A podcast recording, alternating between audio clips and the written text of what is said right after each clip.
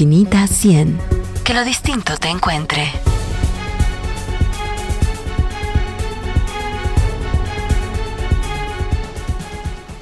Son contados los días los que quedan para la actual legislatura, 158 diputados, de los cuales 100, 101 no se lograron reelegir, van para afuera. Pero, ¿qué preparan en los últimos días? 40 días, ¿para qué le alcanzan a esta legislatura?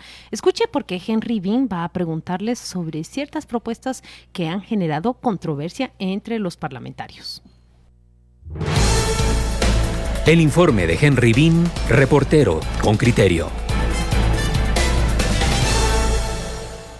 La recta final de la octava legislatura está a la vuelta de la esquina. En 40 días, los congresistas concluirán con el segundo periodo de sesiones ordinarias y con la aprobación o improbación del presupuesto general de la Nación, los diputados habrán finalizado el periodo legislativo. De los 158 congresistas, 110 dejarán la silla legislativa. No lograron su reelección. Muchas curules lucen vacías desde ya pero otros en los últimos días tratan de impulsar la aprobación de algunas leyes, como la de protección de la familia, que espera su tercer debate, y otra que ha suscitado interés en las últimas plenarias es la iniciativa 5506 sobre un contrato por 80 millones de dólares, unos 600 millones de quetzales, para la rehabilitación, administración, operación y mantenimiento de la autopista Escuintla Puerto Quetzal, con cobro de peaje de 15 quetzales, mediante un contrato de 20 25 años bajo el esquema de alianza público-privada. La obra, según la propuesta, estará a cargo del Consorcio de Autopistas de Guatemala, conformado por la mexicana Marnos y la guatemalteca Precon, que ofreció un porcentaje adicional del 36.13% por concepto de canon, adicional al 5% a partir del día 1 del año 9 de la fase de explotación hasta el vencimiento del contrato. La propuesta del Ejecutivo, impulsada en el Congreso de la República por la bancada oficial y sus alianzas, deberá ser sometida al Pleno, pero los diputados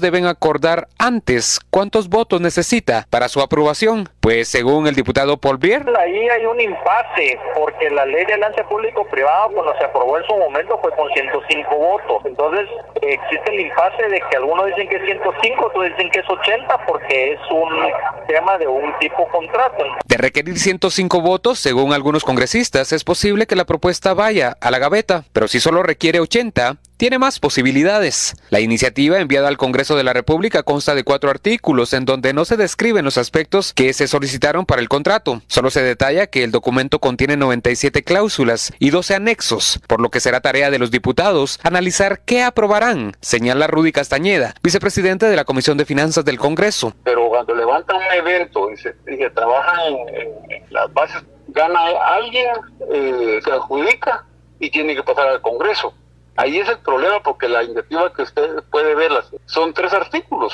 que se, darían, se irían póngale, cinco minutos. Eh, y hay gente, tengo que decirlo de esa manera, hay gente que realmente desconoce el proyecto.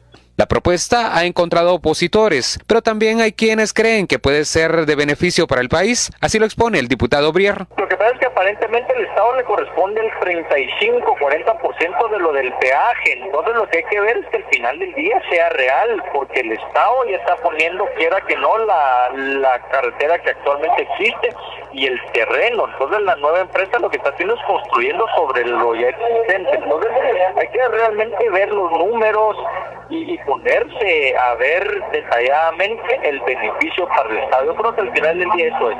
¿De como te decía anteriormente, si hay un beneficio real para el Estado, creo que proyectos como estos podrían ser beneficiosos. Dorian Taracena, congresista de Encuentro por Guatemala, dijo que su bancada ya realiza un análisis del contrato y comentó. Todo lo que venga a beneficiar el desarrollo es bueno. Lo que tenemos que seguir castigando es la forma oscura, la forma opaca y todo lo que vaya involucrado en cuanto a corrupción. Eso es lo que tenemos que frenar.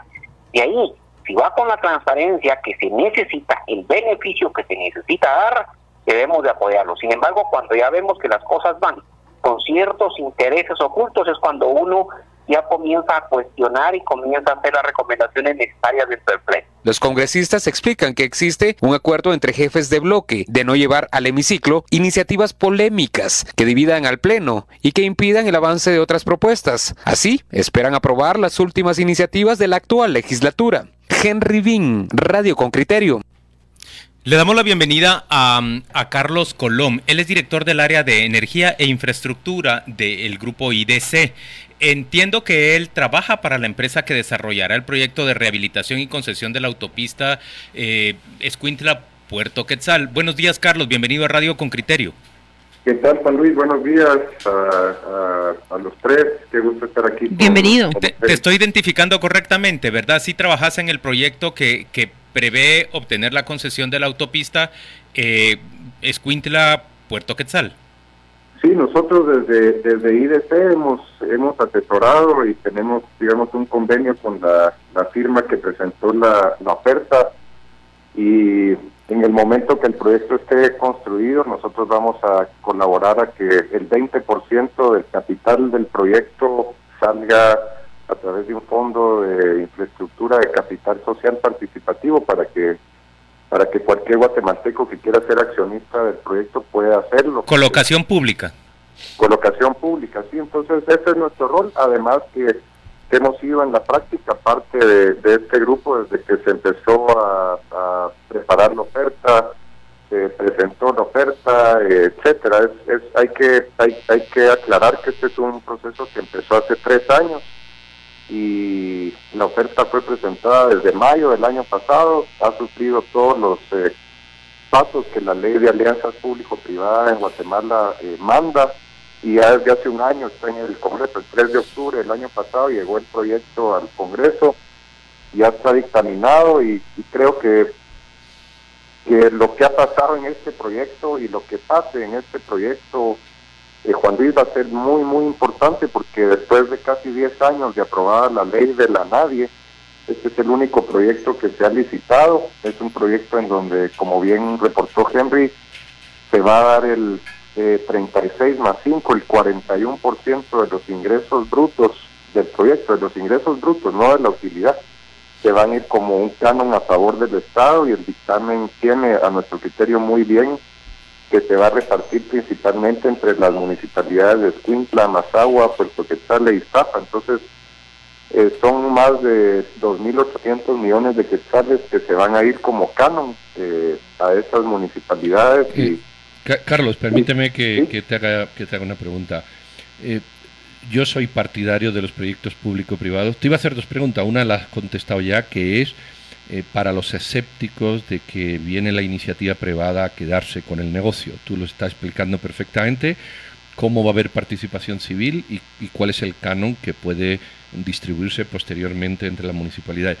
Pero hay otra cosa que te la voy a preguntar así con la, con la dureza que me caracteriza. Para mí que hay mafias en el Congreso que no están dispuestas a ceder espacios sin que cobren su peaje. Ellos, no ustedes. Eh, eh, yo creo que hay diputados que no están dispuestos a aprobar esto eh, porque el año que viene son más y pueden presionar más. ¿Qué hay de todo esto? ¿Por qué estas cosas que tú explicas con una normalidad muy comprensible en el Congreso parecieran ser que, hay, que hay barreras insalvables? ¿Realmente hay un interés de los diputados y de ciertas bancadas porque esto se haga con su beneplácito evidentemente para chantajear, y lo pregunto así de directo. Sí, gracias Pedro. Yo, yo desde el inicio, pese a que, a que ustedes me han oído hablar del tema de infraestructura vial y la crisis en la que está Guatemala desde hace mucho tiempo y que hemos estado promoviendo que, que este tema camine. Este, para darles una idea, Pedro, es un proyecto de 40 kilómetros. Guatemala necesita construir 2.000 kilómetros al año, o sea, necesitamos 50 proyectos de este calibre al año durante 20 años para que Guatemala llegue a un nivel mínimo eh, para ponerse a la par de otros países en Centroamérica. Entonces este es un proyecto pequeño pero que tiene mucho significado y lo que te dice Pedro del modelo actual que creemos en él y por eso es que estamos apoyando a este, a este consorcio y prácticamente somos parte de él eh, para que camine el proyecto. Pero, contéstame lo del Congreso. Ah, ¿Dónde está la traba en diputados, que es una cosa... Porque el diputado te podía decir, mire señor, usted va a pagar dos mil millones y pensamos que son dos mil quinientos. Yo esa discusión la entiendo. Pero esa discusión de no, de que esto es para el señor Arzú, de que esto lo dice la UNE, de que esto lo dice el otro, lo que me, me suena esa guerra política eh, con, con ventaja posterior.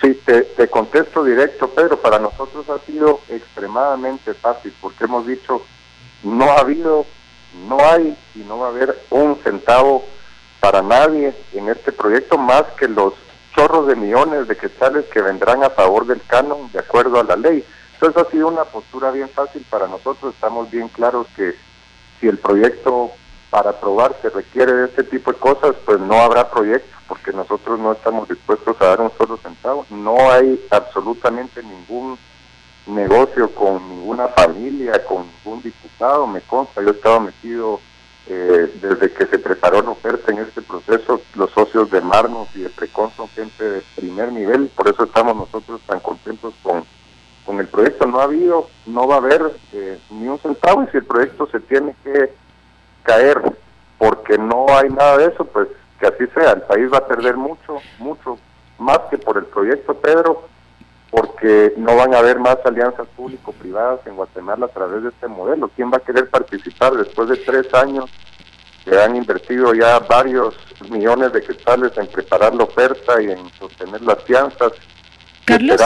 Esperar, un año en el Congreso es, es, es costoso, pero para nosotros es muy fácil. Carlos, puede, una, una de las críticas que lanzan los, diputados ayer y que me parecen críticas mm, con cierto fundamento es que eh, mm, esta propuesta solo tiene cuatro artículos, pero detrás de esos cuatro artículos que bien se leerían y aprobarían en cinco minutos hay 97 cláusulas y 12 anexos. Yo quiero que utilice este espacio para describirle a la audiencia de una manera sucinta y eficiente también de qué se trata este proyecto, qué es lo que va ocurrir en esta carretera. Abierto el micrófono para que el oyente pueda imaginar cuál es el negocio que se está discutiendo y tratando de aprobar. Muchas gracias, Claudia. El negocio básicamente lo voy a dividir tal vez en, dos partes. Una con la parte técnica de, de dónde a dónde va el proyecto y de qué se trata.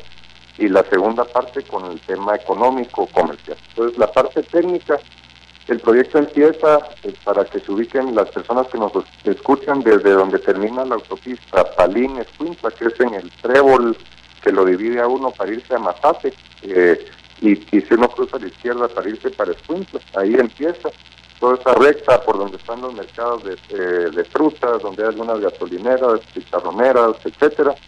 De ahí el proyecto da la vuelta hacia la derecha y empieza esa recta larga que lo lleva uno a eh, Puerto Quetzal.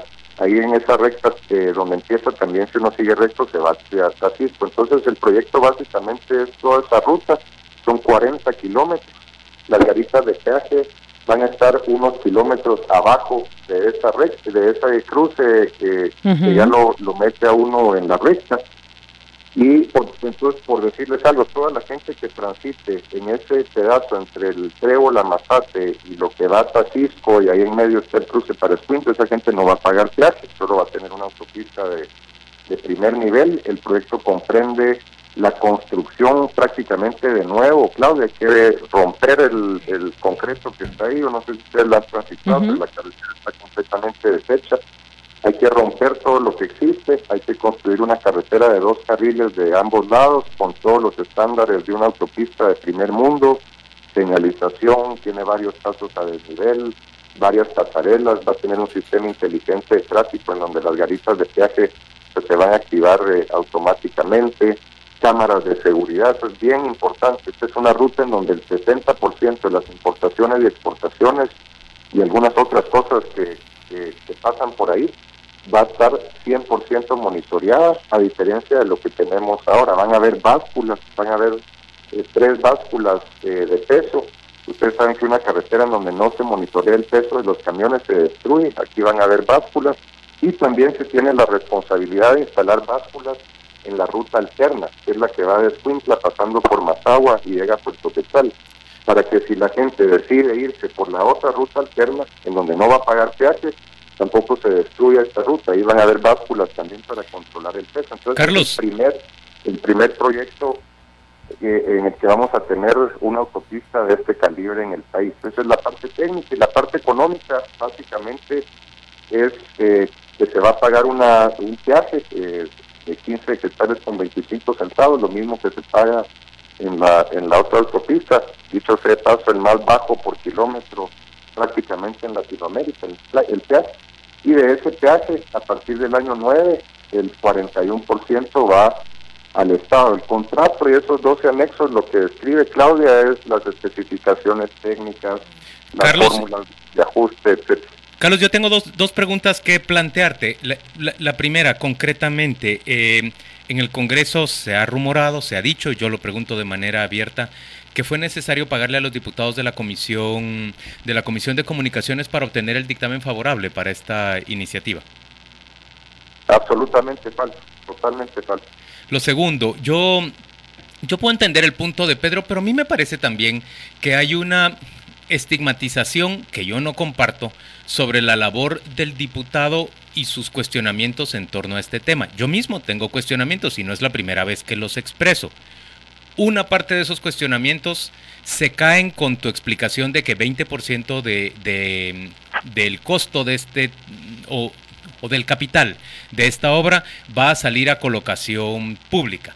Esa parte de mis cuestionamientos tiene que ver con que yo creo que es una tendencia negativa en el país que se siga concentrando todos los negocios que proporciona el Estado, que se sigan concentrando en los mismos grupos económicos de Guatemala, que ya tienen todo el capital. ¿A qué me refiero? A que con eso, a largo plazo, socialmente solo diseñamos la reproducción del mismo modelo que ya tenemos y no incentivamos, no usamos las herramientas que tenemos a nuestra mano desde el Estado eh, para que otros segmentos de población consigan acumular capital también y de alguna manera democraticemos esa acumulación de capital a largo plazo para la sociedad. Ese es un punto que, como te digo, se rebate parcialmente con el 20% de, del monto de la obra que decís que va a salir a colocación pública. Mi otro cuestionamiento es, ¿por qué? la idea de las alianzas público-privadas arranca con lo que es francamente una papa ya pelada. Yo sé por supuesto que tienen eh, que hacer una inversión grande que también podía haber hecho el Estado de Guatemala para reconstruir esta autopista, pero ese es un negocio seguro, seguro, porque ahí es donde transita prácticamente el mayor volumen de tráfico pesado de, de nuestro país. ¿Por qué no arrancamos las alianzas público-privadas con la construcción de una carretera nueva y no solo con la remodelación de una ruta que es una de las más transitadas y que naturalmente va a generar réditos. ¿Por qué no haberle dejado en todo caso esos réditos íntegros al Estado? Por favor, responde esta pregunta. Gracias, Juan Luis. Te respondo la primera, completamente de acuerdo contigo y, lo hemos platicado contigo en el pasado. Es una de las razones por las cuales en IDC y yo en particular estoy eh, casi que obsesionado ya con este tema de las carreteras. Es hay que democratizar el capital, hay que promover que más empresas participen y eso es eso es primordial. Pues ustedes se recordarán en el sector eléctrico, yo vengo de ahí. En las licitaciones del pasado participaban dos o tres empresas y se adjudicaba en un periodo corto. La última licitación en la que me tocó estar a mí eh, involucrado, participaron 86 oferentes y se adjudicaron 16 ofertas. O sea, hubo seis rondas de subasta reversa de competencia, competencia, competencia, más, más de competencia y eso se logró a través de estar metido y dándole y promoviendo que las cosas se hagan de una manera competitiva. Es uno de mis grandes eh, eh, drivers, se diría, eh, o incentivos. Motivadores. De, estar en este, en este mundo. Y se logró en el sector eléctrico, que es un sector intensivo en capital, igual el de las, que el de las carreteras. Yo estoy seguro que si las cosas se hacen bien, tanto a través de la ley de la nadie que sustenta este proyecto, como la ley de infraestructura que está discutiendo el Congreso, vamos a poder tener 100 oferentes para una carretera, pequeños, medianos, grandes y no los mismos de siempre. Y si a eso le sumas el tema del capital social participativo, se va a empezar a cumplir lo que tú muy bien apuntas, Juan Luis. Y en lo personal, ese es uno de mis principales motivadores. Y lo segundo es, pues, hay que priorizar, ¿verdad? Yo estoy de acuerdo con, con tu argumento que esta es una carretera que por lo menos el derecho de vía ya lo tiene, no es un proyecto fácil, eh, te lo digo, conozco los detalles técnicos, hay que romper toda la ruta existente y prácticamente construirle nuevo, hay que mover infraestructura de transmisión de energía eléctrica, hay que reubicar bastantes eh, infraestructuras que estaban invadiendo el derecho de vía no es un proyecto fácil, más fácil que uno, en donde hay que conseguir derecho de vía de cero, por supuesto que sí. Pero yo creo que lo que toca aquí es hacer 50 proyectos de estos al año. Este, este proyecto es ¿Por qué se escogió este? Creo que por el, impacto que tiene en las importaciones y exportaciones y el impacto posterior que eso tiene en la economía. Eh, y porque la ruta está destruida. Muchas gracias a Carlos Colón, el oyente que recuerde que el Estado le correspondería entre el 35 y 40% de ese peaje. Ese es el negocio que está en discusión en el Congreso de la República. Veremos si los 40 días siguientes eh, logra atravesar la aprobación de 80 o 105 votos. Hay que ponerse de acuerdo primero en ello. ¿Cuántos votos se necesitan, Carlos? Pues todo lo que nos han dicho nuestros asesores jurídicos desde el principio es que son 80 y si esa regla el juego cambia, eh, sí es bien complicado. Ni siquiera eso está claro, eso es la primera llave que tienen que encontrar. Muchas gracias a Carlos Colón por acompañarnos el día de hoy. Gracias a usted. Vamos a la pausa comercial, volvemos dentro de muy poco. Esto es Radio con Criterio.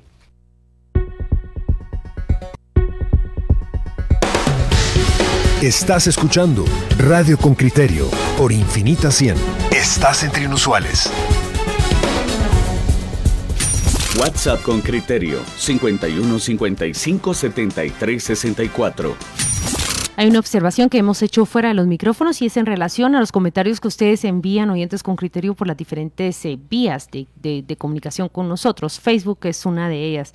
Dice eh, Telma Matzer en el Congreso, el billete manda. Dice Elmer Gamarro, que de al pelo, el gobierno dando casi 100 millones de dólares a la constructora para que haga el proyecto y también le regala la carretera ya existente. Es justo eso. Eso es lo que pregunto, nos dice Elmer Gamarro. Bueno, para mí Carlos Colón lo ha explicado muy bien, lo ha explicado perfectamente bien. Hay gente, yo, yo aquí acabo de, de contestar otro comentario de un oyente con criterio, que dice ese proyecto de la salida pública me parece bien, pero ¿por qué se le da esta carretera? Que, bueno, yo creo que lo ha explicado. Aquí el tema es, punto número uno, no tenemos carreteras. Punto número dos, las que tenemos están deteriorando. Y a mí me da igual, me da igual, a mí me da igual que el gobierno gaste 100 millones de mis impuestos a que gaste 50, pida 50 a la, a la iniciativa privada y luego haga un acuerdo adecuado en el que los números respondan. Y si los números, evidentemente, no, no se le regala a nadie, sino que se hace un acuerdo en el que hay una ganancia adecuada en función de la inversión, que reduce el tiempo y el dinero que tiene que poner el Estado ahora, lo dilata a 40 años plazo, por eso se pagan intereses, pues es un buen negocio, no, no hay que engañarse y, ya está. Eso, eso es donde hay que fijarse. Y en este proyecto, decía Carlos Colón, una parte sustancial, que creo que era el 20%, a los nueve años de funcionamiento, así entendí, se abre para que el que quiera comprar acciones como un ciudadano que puede eh, eh, invertir y, y, ganar dinero con ello, pues, ¿qué, más quiere? Si todos ganamos, pues qué bueno. David Samayoa dice, uno paga impuestos por circulación y paga impuestos por distribución de gasolinas. Encima, tiene que pagar tres peajes si quiere llegar hasta el mar. Es David Samayoa quien, quien suscribe este comentario. Gonzalo Arriaga dice, pregunten si se reciclará el concreto que levanten de la carretera existente. ¿Pero eso es reciclable? Si este se puede aprovechar. Si aquí ya nos dijeron, Honestamente yo, yo, no lo creo. Creo que, hoy tenemos, que hoy tenemos eso y lo podemos preguntar. Pero vamos a preguntar. Esteban Florian nos dice, eh, eso es como vender la empresa eléctrica Iguatel. Esa es una propiedad del pueblo. Además, no lo devuelven después, dice él. Juan Lemus dice, soy escéptico, desde que se dejó sin mantenimiento la autopista considero que hubo mano de mono para obligar a concesionar el proyecto. Y como estos empresarios están gastando millones de quetzales sin tener certeza que lo que aprobarán en el Congreso, mi percepción es que ya está todo apalabrado. Es Juan Lemus quien firma este comentario. Yo, yo me identifico en el, en el plano meramente central. De verdad que el Estado sí puede lograr buenos y eficientes negocios a través de las alianzas público-privadas privadas, pero tenemos razón de tener esa enorme desconfianza cuando los negocios en el pasado más bien ha sido para beneficio de unos cuantos y que pagamos todos. Em, recientemente comentábamos sobre el sistema de concesión de la 5G o de la 4G. Esa es la banda a través de la cual viajan nuestros datos celulares en diferentes países de América Latina y cómo muchas de esas empresas, eh, la condición para que se les fuera concedida, están obligadas de, de por vida o mientras les dure el negocio a proveer um, conexión de datos a las escuelas públicas, por ejemplo. Bueno, eh, eh, esto funciona en muchos países porque hay gente que ahora dice, ¿de verdad confías en que el gobierno haga un acuerdo adecuado? Bueno, esto si se pone sobre la mesa en discusión pública es fiscalizable y lo que Carlos Color nos ha dicho es bastante razonable. Hay que sentarse a hacer los números, pero bastante razonable. Podemos seguir con las desconfianzas 30 años más y con el nivel de carreteras que tenemos 30 años más, no hay ningún problema. Pero ya hemos visto los resultados. Aquí hay que tomar acciones urgentes y esto es una, es una herramienta para hacerlo. Según le entendía al señor Colom, nos dice Estuardo Fuentes, después de nueve años eh, la firma empieza a pagar el 41% al Estado de los ingresos brutos que de la autopista, el peaje de la autopista. Y durante los primeros años, pregunta él, ¿es todo para la empresa? Estuardo, es que se financiaría la reconstrucción de la obra que, según creo recordar, son como 700 millones de quetzales, 550 a 700 millones de quetzales lo que costaría reconstruir la, la autopista y dejarla bonita. Entonces, los primeros años, eh, los primeros nueve años servirían para recuperar esa inversión y después se empieza a compartir entre el Estado y el inversionista. Eh, Oscar Berganza dice, a mí lo que me preocupa es que SIVA, la empresa que administra la autopista actual, quiere subir el peaje. Miren, yo creo que, que esa autopista es Palín, Escuintla entiendo que iba a pasar ya una revisión porque se vencía su periodo de, concesión, pero mire la gran diferencia que esto hay. no fue reconcebido durante la UNE. Aquí no, no esto, no, esto fue concedido durante la época de, de y no Álvaro se postergó, ¿verdad? De Álvaro Arzú. Ah. Y, y ahora creo que tendría que revisarse, pero el acuerdo es tan distinto porque apenas le quedaba algo así como el 1% al Estado en esa en esa autopista. Eh, luego dice Cristian Gómez, demasiado lindo y transparente para que sea hecho por este Congreso. Y César Quintanilla nos dice, ¿se recuerdan que antes Camino sí funcionaba? Sí, César, sí funcionaba. Nos han vendido la idea de que todo lo que se hace desde el Estado es malo, pero eso es falso. Nosotros conocemos las grandes carreteras de Guatemala durante tantísimos años, la hidroeléctrica Chixoy, muchísimas cosas el Hospital han, han, sido construidas desde el Estado. esta ha sido una teoría que se ha desarrollado en los últimos tiempos, en donde se ha favorecido mucho de la concesión de, de la obra pública. Puerto Quetzal también, en, los ochentas. No ha sido una teoría, ¿eh? ha sido una realidad. Eh, el Estado ha sido depredado en este país por 30 o por 300 años, entonces no es una teoría. Eh, claro que se puede construir. Pero también ha sido eficiente el Estado para construir. Sí, pero, pero en, los años de independencia de este país puedes contar eh, quizás 10% al 90 o 20 al 80 de una eficiencia estatal versus una depredación estatal producto de muchas cuestiones.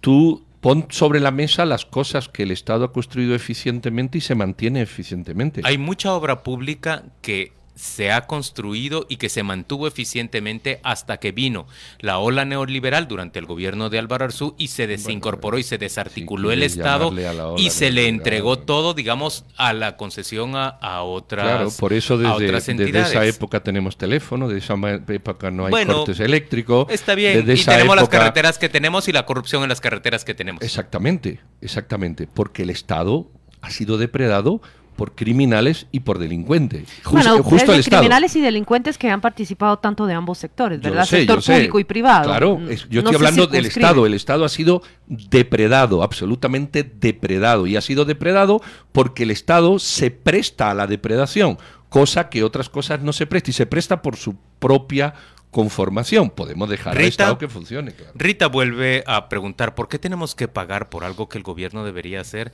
Yo voy al puerto y tengo que pagar 15 en la autopista Palín-Escuintla, otros 15 en, eh, en, en Escuintla al puerto. Y luego, si quiero cruzar hacia el litoral, tengo que pagar otros 15 quetzales más. José nos dice, va a pasar lo mismo que con la otra autopista, se refiere al libramiento. Aquí no puede pasar eso, porque aquí no hay, no hay montañas que se le caigan encima. Mira, mira, lo, mira lo que ocurre además que nadie se cuestiona. Todo el mundo se cuestiona por ejemplo, los 15 que sale, o, esta era una señora, ¿verdad? la mm, que comentaba, los 15 que sale. Bueno, si ella no paga los 15 que sales, habría que subir los impuestos para tener los 200 millones necesarios para hacer la obra. Y entonces, en vez de un 5%, pagaría un 6%. Pero fíjate de lo que nadie se queja, que es un robo descarado todos los días. Y todo el mundo lo paga y nadie se queja. Son los peajes que te ponen las municipalidades al entrar a ciertos lugares. Y nadie se queja. Yo voy, yo no pago. Me he negado siempre a pagar, siempre. Pero yo veo que van carros delante mía al puerto que se paran y le dan al individuo de allí que los extorsiona entre 10 y 5 que sale y nadie se queja. Es decir, la gente admite, fíjate, fíjate la percepción distorsionada, la gente admite pagar una extorsión de 5 o 10 que sale a la entrada de una municipalidad que no sabe dónde va el dinero ni en qué se invierte y cuando te están pagando un servicio de 15 que sale, viene ese discurso. Jaime nos dice, aún con autopista debe existir la carretera tradicional en condiciones eficientes y de calidad. No debe ser una imposición, debe ser una alternativa. Tiene razón Jaime, pero mire si ha sido realmente una alternativa la vieja carretera que atravesaba Palín. No ha sido, no ha tenido mantenimiento, tiene unos cráteres gigantescos y a todos de, cierta manera nos fuerzan a utilizar la autopista porque es la... Hay, porque el Estado se muestra... bien hecha, ¿eh? Sí, la de Mazagua, pero, es, pero esa se encuentra, digamos, a por lo menos 7 kilómetros de distancia entre un punto y el otro, que usted tendría... ¿Entre qué punto? entre el punto de la, de la autopista, digamos, del puerto Quetzal y la carretera de Mazagua. Es decir, vos tendrías que hacer este recorrido, incrementar tu recorrido. Si, si vas, digamos, hacia el área de, de Santa Rosa, hacia el área de Iztapa o hacia el área de Monterrico, tenés que incrementar tu, tu recorrido para poder utilizar la vía antes de, irnos a la, antes de irnos a la pausa, Heriberto de Jesús y Fontes responde a, ese debate. Dice, obras públicas, se construyó escuelas federales y hospitales que aún están en uso. Sí hay obra que se puede rescatar y señalar que ha construido el Estado y que se ha mostrado eficiente, pero es momento de que nosotros nos vayamos a un aviso especial.